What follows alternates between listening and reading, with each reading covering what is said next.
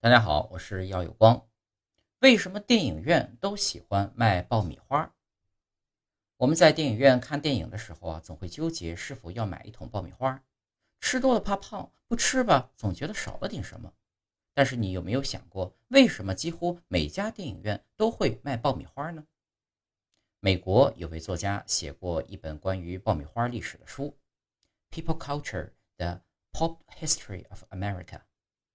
书中写道，爆米花之所以会成为电影院的标配，是因为这种零食价格便宜，而且制作起来方便快速，不需要大型设备，因此呢受到商家的青睐。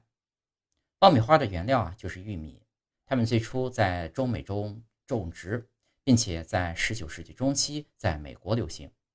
与当时的其他小吃相比，爆米花制作起来很容易。1885年。移动式蒸汽动力爆米花机被发明出来，爆米花的制作就变得更容易了。由于爆米花成本低，所以呢售价也很便宜，特别是在美国经济大萧条期间，这种食品更加受欢迎。爆米花和电影行业合作呢，促进了这两个行业的消费。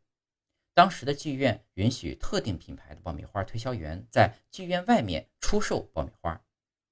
然而，到了二十世纪四十年代中期，美国的电影院已经不再需要推销员，而是拥有了自己的特许经营权。自此，电影院内开始开设爆米花小卖部，并且一直传承下来。这种文化呢，后来也流入了国内。不过，爆米花流入国内后，售价并不便宜，毕竟看电影在当时的中国来说，属于奢侈品的消费了。